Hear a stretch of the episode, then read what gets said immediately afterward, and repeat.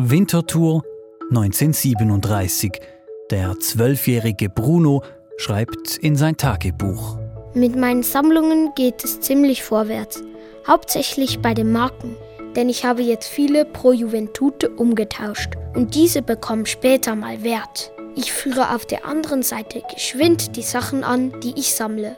Ich sammle erstens Marken, zweitens Schokoladenbildchen und Schokoladenumschläge, drittens Steine, viertens Muscheln, fünftens Zähne und Krallen für Ketten, sechstens seltene Sachen aller Art, siebtens Altertümer, achtens Münzen, neuntens Steinfelsbildchen und Packungen und Federn.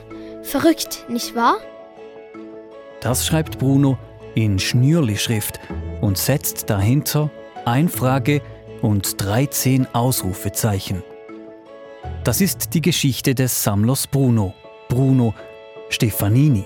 Vor 100 Jahren wird er in Winterthur geboren, 2018 stirbt er dort. Er hinterlässt 100.000 Objekte, ein Milchzahn von Sissi, Gemälde von Hodler und Anker, Ramsch vom Flohmarkt.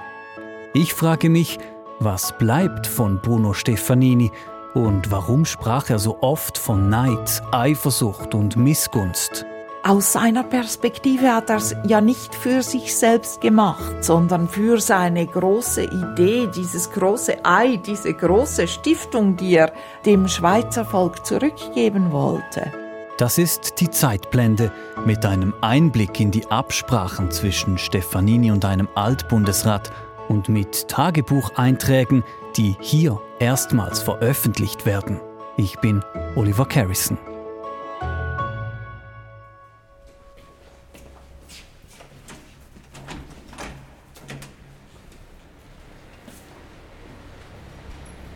Wir sind in Winterthur, genauer unter Winterthur, im Keller des Sulzer Hochhauses, das höchste Gebäude der Stadt, lange war es das höchste Gebäude der Schweiz. Bruno Stefanini kaufte das Hochhaus 1998. Er lagerte im Keller Objekte. Heute ist ein Teil seiner Sammlung über drei Untergeschosse verteilt. Es sieht hier aus wie in einem Logistikzentrum. Eriksregale, Kartonschachteln, viel Luftpolsterfolie. Alles ist fein säuberlich beschriftet. Überall hängen Datenbankcodes. Die Objekte sind geordnet, geschützt. Das war nicht immer so. Bruno Stefanini war recht unerschrocken im Umgang mit Kunstwerken. Es gibt Bilder, wo die im Fahrzeug hinten transportiert, wo die in der Hand hält und durch Gänge läuft. Wir haben sehr viel in Bananenkisten gefunden. Also es war wahrscheinlich auch eine der größten Bananenkistensammlungen der Schweiz und nicht nur eine der größten kulturhistorischen Sammlungen. Das ist Severin Rüegg. Er leitet die Sammlung der Stiftung für Kunst, Kultur und Geschichte, die SKKG, die Stiftung, die Stefanini 1980 gegründet hat. Rüegg führt mich durch dieses unterirdische Labyrinth und direkt zu einem der prominentesten Objekte der Sammlung, zum Pult von John F. Kennedy. Es ist der Pult, auf dem Kennedy 1963 den Atomsperrvertrag unterzeichnet hat, erzählt Severin Rüegg. Es war eines der wenigen Male, wo Bruno Stefanini in die USA gereist ist, um Objekte zu kaufen. Er hat rund 1,4 Millionen für diesen Tisch bezahlt. Auch wenn wir sonst durch die Sammlung gehen, auffallend ist, er hat wirklich so diese historischen Momente und Anknüpfungspunkte durch Objekte gesucht. Nun leistet sich Bruno Stefanini diesen Tisch in Amerika. Wie kommt er in die Schweiz? Er wurde dann verschifft und es gab dann auch wirklich noch die Versuche in letzter Minute sozusagen von amerikanischen Händlern, dieses Objekt in den USA zu halten. Und Bruno Stefanini hat nie etwas verkauft, soweit wir wissen. Und das war auch ganz klar, den gibt er nicht mehr her. Warum hat er nichts mehr hergegeben? Ich glaube, es hat ganz stark mit seiner Vorstellung der Verantwortung eines Sammlers zu tun, dass er wirklich das Gefühl hat, er ist der Ort, wo dann das Kulturerbe eben gehalten wird. Da hat er auch teilweise so protektionistische Züge, wo er Angst hatte, dass Kulturgut aus der Schweiz oder aus dem nahen Europa weggehen würde. Und das war für ihn schon ein Kaufanreiz, um es sozusagen hier zu halten. Hier, das ist in Winterthur. Bruno Stefanini wächst in einer Beiz auf, im Restaurant seiner Eltern, dem Salmen an der Marktgasse in der Winterthurer Altstadt. Im Salmen gibt's Salami, Teigwaren und Wein. Es ist eine Beiz für alle. Und der Treffpunkt der Società Cooperativa, der COPI, eine Art Selbsthilfeorganisation, gegründet von italienischen Gastarbeitern. Sein Vater Giuseppe, eingewandert aus dem Piemont, seine Mutter Elisabetta, Clownerin, als Dienstmädchen nach Winterthur gekommen. Es bleibt wenig Zeit für die Kinder. Bruno und sein älterer Bruder Aldo helfen früh in der Beiz mit, Klein Bruno in der Verwaltung. Rechnungen, Kalkulationen, Verträge, all das liegt ihm. Als 14-Jähriger streitet sich Bruno mit seinem älteren Bruder darüber, wer in den Ferien am Fenster schlafen darf. Bruno schreibt, In der ersten Nacht schon stritten wir uns um den vorderen Platz im Bett. Also setzt Bruno einen Vertrag auf. Sein Plan? Ich zwang jedoch Aldo, mir ihn zu lassen, gegen das Pudern seines von der Sonne verbrannten Rücken zum Nachgeben. Darunter im Tagebuch eingeklebt ein Zettel vorgeschrieben für Aldo. Ich unterzeichne hiermit, dass ich Bruno alle Tage in diesen Ferien in der vorderen Stelle gegen das Fenster im Bette schlafen lasse. Und der kleine Bruno weiß zu delegieren. Sein Tagebuch führen auch mal seine jungen Freunde. Ich schreibe für Bruno. Der diktiert, weil er zu faul ist. Doch geht es um das Sammeln, ist Bruno alles andere als faul. Wenn das Geschäft stimmt, lässt er sich für vieles begeistern. Ich ging in alle Antiquitätenläden und kaufte für ca. 60 Franken Münzen, wobei ich ein schönes Geschäft machte. Weiter kaufte ich einen indischen Köcher mit vergifteten Pfeilen zu dem lächerlichen Preis von 15 Franken. Bruno ist ein guter Schüler, schafft es an die Kantonsschule, der Beizersohn, Kind eines Einwanderers im Gymnasium. Es ist ein Aufstieg, doch als 18-Jähriger muss Bruno die Schule verlassen. Die Noten seien zu schlecht, heißt es. Mitgespielt haben soll eine kaputte Scheibe. Eingeschlagen bei einem Fest in der ehemaligen Friedhofskapelle. Die Klasse wehrt sich. Erfolglos. Stefanini fliegt. Wir fahren mit der Schwebebahn, sind unter uns der See. Und vor uns haben wir schön und klar die Berge weiß von Schnee. Kein Matura-Diplom zwar, aber was Stefanini von seiner Schulzeit mitnimmt, viel Patriotismus. Es ist die Zeit der geistigen Landesverteidigung. Es tobt der Zweite Weltkrieg. Die Schweiz grenzt sich ab, will die Heimatliebe stärken. An den Schulen wird Tell zum Pflichtstoff. In Zürich eröffnet 1939 die Landesausstellung. Sie soll Gegensätze verbinden. Modernisierung und Tradition, Gotthard und Industrie. Propagiert wird eine Idealschweiz. Auch der junge Stefanini ist an der Landi. Er vergnügt sich in einem Bauernhaus, isst Maroni und raucht Alaska-Menthol-Zigaretten. Das schreibt er in sein Tagebuch. Liebe Mitleidgenossen, je mehr sich der Krieg in die Länge zieht, umso nötiger wird es, die Beziehung zwischen allen Schweizern enger zu gestalten. Im März 1940 besucht General Gisor Winterthur. Er verkörpert den Schweizer Widerstand, wird gefeiert. Stefanini feiert mit und schreibt später in sein Tagebuch, Gisor sei wie ein gewöhnlicher Bürger die Marktgasse hinauf marschiert. Jahrzehnte später wird er einen Mantel und einen Hut von Gisor ersteigern und davor leistet er unter General Gisor Militärdienst. Als 20-jähriger Soldat steht er an der Schweizer Grenze. Insgesamt 1500 Tage ist er im Dienst, zuletzt als Hauptmann. Zurück ins Lager unter dem Sulzer Hochhaus. Rund 10 Prozent von Stefaninis Sammlung ist hier gelagert. Insgesamt seien es um die 100.000 Objekte, verteilt über mehrere Standorte, erzählt mir Sammlungsleiter Severin Rüegg. Ich frage ihn, wie aufwendig es war, Ordnung in die Sammlung zu bringen. Wir hatten sowohl mit Schimmel wie teilweise auch mit Asbest Schwierigkeiten und so das große Reinigungsprojekt und Registrierung, Inventarisierungsprojekt hat etwa 40 Jahre Arbeitszeit gekostet. Und ja, wir haben mindestens ein Arbeitsleben schon investiert. Wir kommen vorbei an einem Feldbett, das Napoleon besessen haben soll, an Spießen, Speeren, Armbrüsten an Gemälden, Skulpturen und an Ramsch. Was hat Bruno Stefanini eigentlich nicht gesammelt? Die kurze Antwort ist Schneepflüge.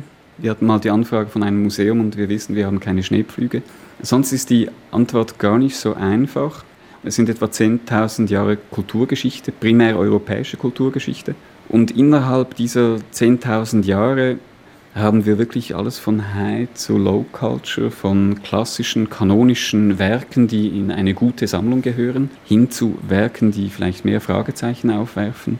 Das Jahr mit dem Barbie-Film haben wir dann wieder mal geschaut, wie viele Barbie-Puppen wir haben. Haben wir natürlich auch viele. Wir werden auch immer wieder überrascht, aber es gibt wenig, wo so vollkommen fehlt.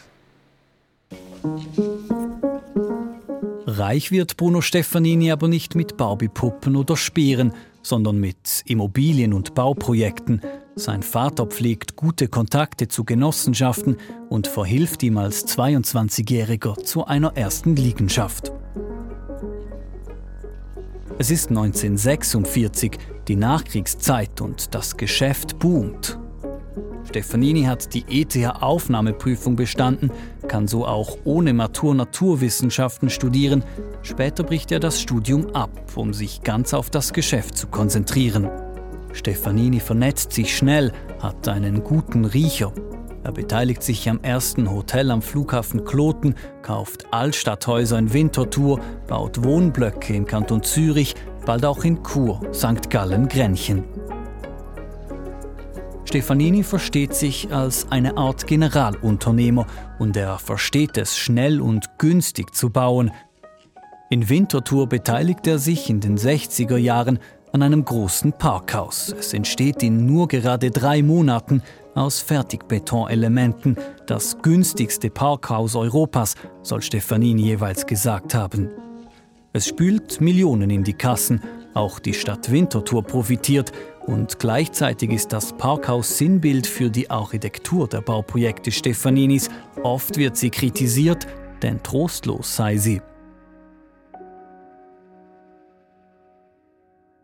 Der Historiker Miguel Garcia hat das Leben von Stefanini in einer Biografie aufgearbeitet. Er hat viele Gespräche geführt und sagt, als Geschäftsmann sei Stefanini knallhart gewesen.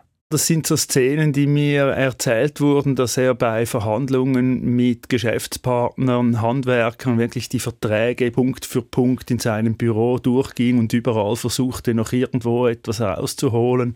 Da soll auch viel Whisky mit Orangensaft getrunken worden sein an diesen Sitzungen und er hat da ziemliche Standhaftigkeit bewiesen. Sein Unternehmen führt Stefanini als Patriarch. Er kontrolliert jede einzelne Rechnung selbst. Bei einem Spitalaufenthalt bringt seine langjährige Sekretärin Dora Büssiger die Rechnungen ans Krankenbett. Auch am Wochenende kontrolliert Stefanini Rechnungen, mehrere Aktenkoffer voll. Er wird nie fertig. Fehler findet er kaum. Privat gilt Stefanini als gesellig. Er lädt ein, trinkt viel, erzählt Geschichten und Witze aber er kapselt sich auch ab, schläft wenig, arbeitet viel. Das bekommt besonders seine Familie zu spüren. Die Familie Stefanini, das sind Bruno und Veronika mit drei Kindern. Die Stefaninis leben in sanierungsbedürftigen Häusern, der Vater und Ehemann ist selten zu Hause, er zeigt auch in der Familie patriarchale Züge. Nach zehn Ehejahren lässt sich Veronika Stefanini scheiden, zieht mit den drei Kindern von Winterthur nach Bern. Für Bruno Stefanini ist es ein schwerer Schlag. Er arbeitet noch mehr, sammelt Häuser wie andere Briefmarken, Rechnungen bezahlt er spät, Rückzahlungen auch. Das Magazin Beobachter bezeichnet ihn 1977 als einen Mieterschreck. Nur wer den Rechtsweg beschreitet, kommt zu seinem Geld. Am letzten Tag vor dem Verhandlungstermin per Express. Auch der schlechte Zustand der Häuser verärgert Mieterinnen und Mieter. Ist etwas kaputt, kann es dauern. Manchmal kommt Stefanini selbst mit dem Werkzeug vorbei. Läuft Regenwasser in die Wohnung, soll er jeweils gesagt haben, für den Regen könne man auch nichts. In Winterthur gilt Stefanini um die Jahrtausendwende als Verschandler der Altstadt. Er besitzt rund 50 historische Liegenschaften, er lässt sie verlottern. Das Zürcher Kantonsparlament diskutiert gar eine Lex Stefanini. Damit könnten Gemeinden Hausbesitzende zwingen, leerstehende Liegenschaften zu vermieten oder zu sanieren. Immer wieder kommt Bruno Stefanini in Kontakt mit der Hausbesetzerszene. Stefanini habe auf Hausbesetzungen oft milde und zum Teil auch gar nicht reagiert, sagt Historiker Miguel Garcia. Da weiß man auch nicht genau, warum, ob er es nicht mitbekommen hat am Anfang, ob es ihm egal war, ob er eine gewisse Sympathie hatte. 2004 wird das Sulzer Hochhaus besetzt. Es steht leer, bis auf Stefaninis Sammlung im Keller. Ja, also das Hochhaus, das ist so, das, immer wenn du da wohnst, das sitzt auch immer so im Rücken irgendwie, es ist so groß und du siehst es immer überall. Wir sind dort durchgekommen, haben mal die Stadt angeschaut und dann haben wir äh, ja, symbolisch so das Haus übernommen, haben das aller abgelassen. Das sagen zwei Vermummte in einem YouTube-Video. Rund 300 Autonome wollen mit der Besetzung gegen die Stadtentwicklung und Wohnungspolitik protestieren. Sie sehen im Hochhaus eine leere Hülle des Kapitalismus. Stefanini verhandelt selbst mit den Autonomen und er macht sich Sorgen um die Kunstwerke im Keller, also beschützt er diese, schläft auf einem Feldbett im Keller, offenbar mit einem Revolver unter dem Kopfkissen. Der Tagesschau gibt der medienscheue Stefanini eines seiner wenigen Interviews. Er will verhindern, dass es zu einer Konfrontation zwischen Autonomen und der Polizei kommt. Wir schauen jetzt, wenn wir eine friedliche Lösung finden, machen wir es. Wir wollen keine Verletzte und wenn wir eine gute Lösung finden, würden wir es machen. Die meisten der Autonomen kommen ohne Buße davon, weil Stefanini später seinen Strafantrag zurückzieht. Nach der Jahrtausendwende renoviert Bruno Stefaninis Unternehmen viele Häuser in der Winterthurer Altstadt, auch auf Druck der Stadt und weil ein neuer Geschäftsführer sich der Sache annimmt. Stefaninis Ruf in Winterthur wird besser, der günstige Wohnraum wird geschätzt, die Liegenschaften hätten eine sozialpolitische Bedeutung, sagt der Mieterverband dem Landboten. Viele wären ohne die günstigen Mieten auf Sozialhilfe angewiesen oder müssten wegziehen. Hier können Geringverdiener wie alleinerziehende Mütter ein Leben in Selbstständigkeit führen. Auch in Kreisen der Denkmalpflege lobt man Stefanin jetzt, sagt, er habe historische Altstadthäuser vor dem Abbruch gerettet. Doch Stefaninis Verhältnis zu Winterthur bleibt ambivalent, sagt Historiker Miguel Garcia. Er hatte sicher eine sehr enge Verbindung zu Winterthur, man sagt ihm auch einen gewissen Lokalpatriotismus nach. Gleichzeitig habe ich den Eindruck, dass er auch ein distanziertes Verhältnis zu Winterthur hatte, sich auch zerstritten hat. Es gab Differenzen mit der Stadt, auch mit anderen Unternehmern. Also von daher würde ich sagen, wahrscheinlich eine Hassliebe. Im Lager unter dem Sulzer Hochhaus zieht sich Sammlungsleiter Severin Rüegg blaue Plastikhandschuhe an. Das Geräusch der Handschuhe ist etwas vom Wichtigsten. Wir sehen uns ein Kunstwerk genauer an, das heißt vorsichtig sein. Doch Severin Rüegg erzählt, nicht nur wir seien eine Gefahr für die Objekte, sondern auch die Objekte für uns. Normalerweise geht man ja immer davon aus, dass Objekte es nicht gut vertragen, wenn wir Menschen sie berühren. Aber wir haben auch halt festgestellt, dass es ganz viele Schadstoffe in den Sammlungen gibt, die jetzt für den Menschen nicht gut sind. Darum sind wir, und das hören Sie jetzt immer wieder so diese Filtergeräusche, das sind Umluftfilter, wo wir eben die unterschiedlichen Schadstoffe aus der Luft nehmen. Was muss man als Mensch befürchten? Das ist eine gute Frage. Es sind aromatische Kohlenstoffe, sind Schwermetalle. Hier jetzt fast nicht. Teilweise sind es radioaktive Zerfallsprodukte. Also das bringt alles nicht auf einmal um, aber es schädigt eventuell alles leicht.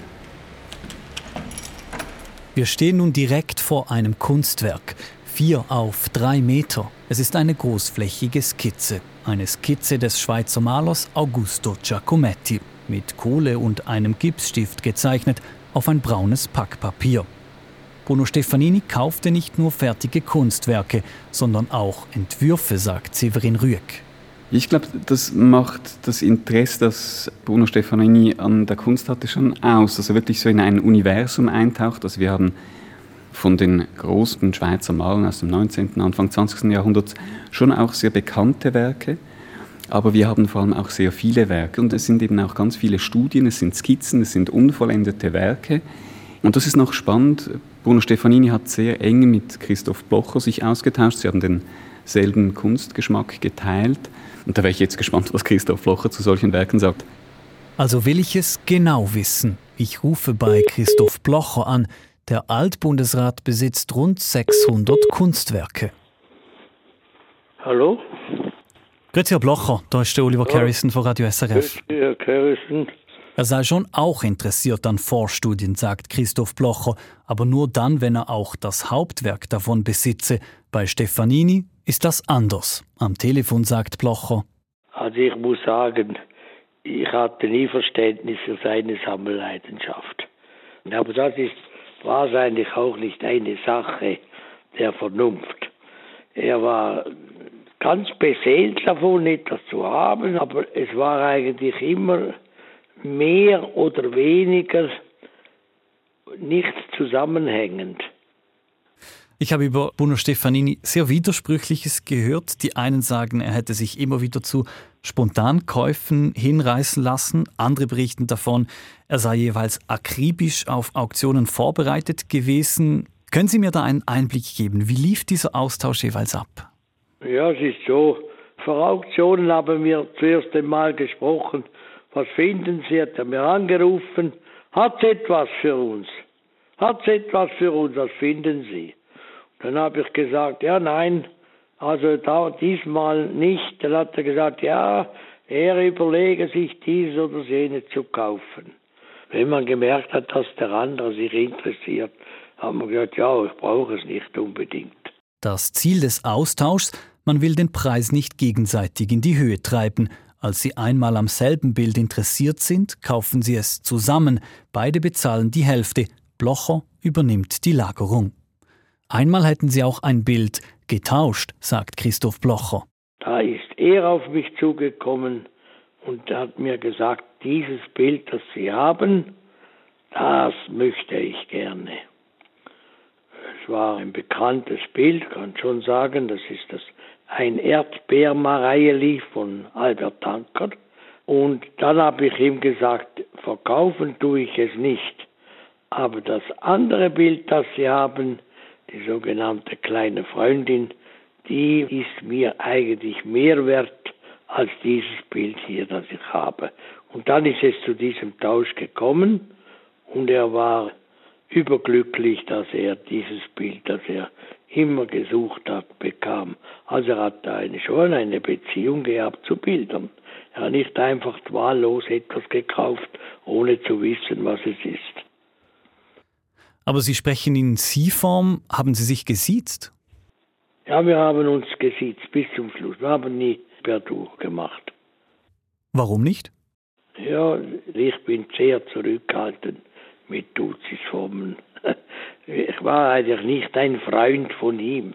So, so nah war das Verhältnis nicht. Er war ein guter Bekannter von mir, habe ihn geschätzt. Ich glaube, er hat auch mich geschätzt. Das hat man mir gesagt, das brauche dann viel, bis der Stefanini einen schätze. Weiß es nicht. Aber zur Freundschaft ist es nicht gekommen. Sie hätten einander vertraut, sagt Christoph Blocher, auf schriftliche Verträge verzichtet, seine Politik sei kaum Thema gewesen, sagt er, aber das Weltgeschehen, die Kunst und eine Begegnung seien besonders geblieben. Ich habe ihn mal eingeladen zu mir nach Hause. Ich habe ihm zuerst meine Bildersammlung gezeigt. Und da hat er Augenwasser bekommen, weniger wegen den Bildern, sondern hat immer gesagt, Hey, haben Sie eine gute Ordnung, Herr Blocher. Hey, haben Sie eine gute Ordnung. Ich habe ihm dann auch also humoristisch gesagt, wenn ich Sie wäre, Herr Stefanin, ich würde mich nicht ärgern, dass Sie mit Ihren Sammelgegenständen keine vorbildliche Ordnung haben. Das werden Sie nie hinbringen. Sie sind kein Archivar, Sie sind ein Sammler. Das ist nicht das Gleiche. Ab Mitte der 70er Jahre konzentriert sich Bruno Stefanini auf seine Sammlung. 1980 gründet er die Stiftung für Kunst, Kultur und Geschichte. Stefanini kauft zu dieser Zeit vier Schlösser in der Schweiz. Er hat große Pläne, will einen Teil seiner Sammlung öffentlich ausstellen, der breiten Masse zugänglich machen. Im Schloss Brestenberg im Kanton Aargau lässt er eine unterirdische Anlage bauen. Er bezahlt dafür um die 50 Millionen Franken und plant eine Rampeneinfahrt, um einen Panzer einzulagern. Doch Stefaninis Visionen bleiben Visionen. Die Behörden würden ihn ausbremsen, sagt Stefanini. Er sei nicht kooperativ, verweigere sich. So sagen es andere Beteiligte. Mit 57 schreibt Bruno Stefanini im Jahr 1981 in sein Tagebuch Ich habe Angst, dass eventuell alles verrottet oder mindestens leidet, da nicht konstant 18 Grad und 55 Prozent Luftfeuchtigkeit. Das wäre nicht nur ein riesiger Schaden für die Stiftung und mich, sondern eine Todsünde gegenüber der schweizerischen Kultur. Stefanini arbeitet weiterhin viel, auch das ganze Wochenende durch. Samstag, Sonntag. Vier Tische voll. Dazu noch zwei unausgepackte Koffer. Gräulich grausam. Dazwischen etwas Kunst, um zu überleben. Er arbeite nicht mehr so unbeschwert, frisch und intensiv, schreibt Bruno Stefanini. Aller Anfang ist schwer. Wenn ich mein Naturell, mein Leben betrachte, gilt für mich eher, aller Anfang ist leicht. Ich komme mir etwa vor wie ein Schneeräumer mit einem Schieber am frühen Wintermorgen. Anfangs geht's gut, dann, umso größer die Schneehaufen vor dem Schieber werden, umso härter, aber auch langweiliger, sturer wird die Arbeit, der Tag. Der Plan eines großen Museums lässt Stefanini nicht los. Er schaut sich in Winterthur um, hat viele Ideen. Eine konkretisiert sich ein unterirdisches Sammlungslager vom Sulzer Hochhaus bis zum benachbarten Fußballstadion der Schützenwiese. Auch die Stadt ist mit dabei, die Zusammenarbeit wird kommuniziert, aber das Projekt scheitert. Die Stadt und Stefanini werden sich nicht einig. In seinen Tagebüchern geht Stefanini mit sich hart ins Gericht. Sicher habe er überdurchschnittliches geleistet, schreibt er mit 76, aber eine Kehrseite bestehe auch. Er habe die Familie abgesichert, aber nur finanziell, schreibt Stefanini. Zudem Pendenzen, Unordnung, unsanierte Liegenschaften, keine Stiftungsdepots, außer Grandson kein Museum. Vor allem aber eine immer kürzere Zeitspanne zur Erledigung aller Aufgaben. Fünf Jahre später mit 81 schreibt Stefanini. Trotzdem, die Bilanz ist eventuell doch nicht so schlecht, wie sie aussieht. Keine Geldsorgen, große KKG. Und trotz über 81 Jahren und Unfall noch sieben Tage an Arbeit. Hoffnung und Wunsch, noch so gut als möglich Ordnung machen, überall. Alte Erkenntnis bei mir. Leistung bringt Leistung. Ich schaue mir die Tagebucheinträge mit Bettina Stefanini an, der Tochter Bruno Stefaninis. Sie ist 58 und leitet heute die SKKG. Nach einem langen Rechtsstreit zwischen Stefaninis Nachkommen und den damaligen Stiftungsratsmitgliedern, das Bundesgericht gab den Nachkommen Recht. Bettina Stefanini sagt, ihr Vater habe sein Leben lang Tagebuch geführt, er habe immer einen Schreibblock bei sich gehabt, Ideen aufs Papier gekritzelt. Als ich ein Teenager war, da ist das Restaurant Salmen abgebrannt. Und da hatte es noch hinten in, von seinem Büro aus einen Raum und der war innen ganz verkohlt von dem Brand. Das war schon Dutzend Jahre später oder so, als ich diesen Raum entdeckt habe. Und da hatte es eine Kartonkiste, eine Bananenkiste und darin all die Zigarettenschachteln, die waren Karton-Zigarettenschachteln und die hat er beschriftet. Dort hat er seine guten Ideen raufgeschrieben. Auf die Schachtel, in die Schachtel, hinten rauf die Schachtel. Ihr Vater habe große Pläne skizziert, sagt Bettina Stefanini, aber auch das eigene Scheitern reflektiert. Bruno Stefanini hat diese großen Visionen, aber er kennt auch die eigenen Schattenseiten. Und er hadert damit. Er will sich immer als den großen Mann nicht sehen, aber er möchte dieser Mann sein, der über seine Schatten springt. Und natürlich kann er das nicht. Er konnte die Kontrolle nicht abgeben, sagt Bettina Stefanini. Das Chaos in seiner Sammlung sei ihm zwar bewusst gewesen, aber Ordnung reinzubringen, das habe er einfach nicht geschafft. Das war natürlich das Dilemma. Also er hatte ein blindes Auge gegenüber Verlottern und Verfall, aber gleichzeitig war das andere Auge natürlich sehend. Und er wusste genau, dass wenn er den Sachen nicht Sorge hält, das geht nur während einer gewissen Zeit gut. Und wenn Kulturgut zerstört ist, dann ist es zerstört. Und er, der Kulturgut so hoch gehalten hat, dass er zur Zerstörung beitragen soll, das war natürlich unangenehm. Bruno Stefanini sei ein Autodidakt gewesen, ein eigenständiger und wirtschaftlicher Denker, risikofreudig, unangepasst und beim Ausloten von Grenzen auch humorvoll. Das habe sich gerade privat gezeigt, sagt Bettina Stefanini. Da war die eine Geschichte mit dem Glas, ich glaube, das war Weihnachten oder so in der Luxburg. Und da hat er gesagt, ja, er wolle jetzt nur noch ein Glas Wein trinken am Tag oder der Arzt hätte ihm das gesagt. Und dann hatte er so einen Riesen, war groß wie eine Glocke, ein Riesenglas und hat dort eine ganze Flasche Wein reingekippt. Oder er hat gesagt, ja, also er hätte jetzt sich geschworen, dass er in der Schweiz nicht mehr rauche und ist dann rüber nach Deutschland gefahren, um zu schloten.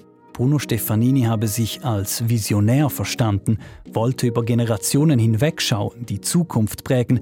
Er habe da Potenzial gesehen, wo es andere nicht sahen.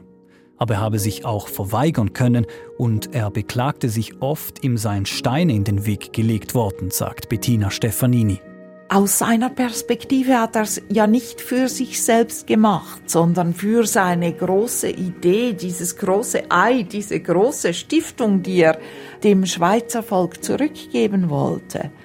Und da war die Schweiz in seiner Vision einfach noch nicht bereit für auch dieses Geschenk zu würdigen, ihn zu würdigen, ihm eine Ehrung zuteil zu werden. Und das hat er dann gesagt, das ist Neid, Eifersucht und Missgunst. Und die leiden einfach daran. Das sind einfach kleine Krämerseelen in diesen Schweizern. Die haben nicht genug Größe. Er hat auch seinen Vater immer wieder zitiert und gesagt, sein Vater hätte jetzt gesagt, kleine Lüt. Im Alter erkrankt Bruno Stefanini, wird dement. Mit der Demenz sei ihr Vater zu einem zufriedenen alten Mann geworden, sagt Bettina Stefanini. Er hat ja immer riesige Ansprüche an sich selbst gestellt und an seine Arbeit und an die Leistung, die er von sich erwartet hat. Und das war einfach ganz weg.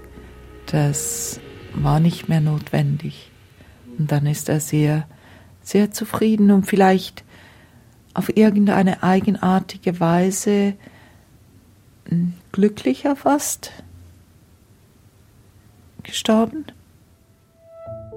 Am 14. Dezember 2018 stirbt Bruno Stefanini in Winterthur. Er wird 94 Jahre alt. Bruno Stefanini. Was für seine Sammlung gilt, gilt auch für ihn als Mensch. Er ist eine Fundgrube voller Widersprüche. Wer sucht, findet Unerwartetes, aber vieles bleibt rätselhaft. Für mich ist es die Geschichte eines Sammlers, der sich nicht entscheiden will, weil er sich nicht entscheiden muss zwischen Gisons Hut oder Mantel, Hodler oder Anker. Er leistet sich das alles. Und für mich ist es die Geschichte eines gewieften Unternehmers, der alles kontrollieren will, der sich ins Sammeln stürzt, bis er die Kontrolle verliert. Das war die Zeitblende. Haben Sie Rückmeldungen, Themenideen oder Anregungen ans Zeitblende-Team? Dann schreiben Sie uns via E-Mail an zeitblende.srf.ch. Ich bin Oliver Carrison.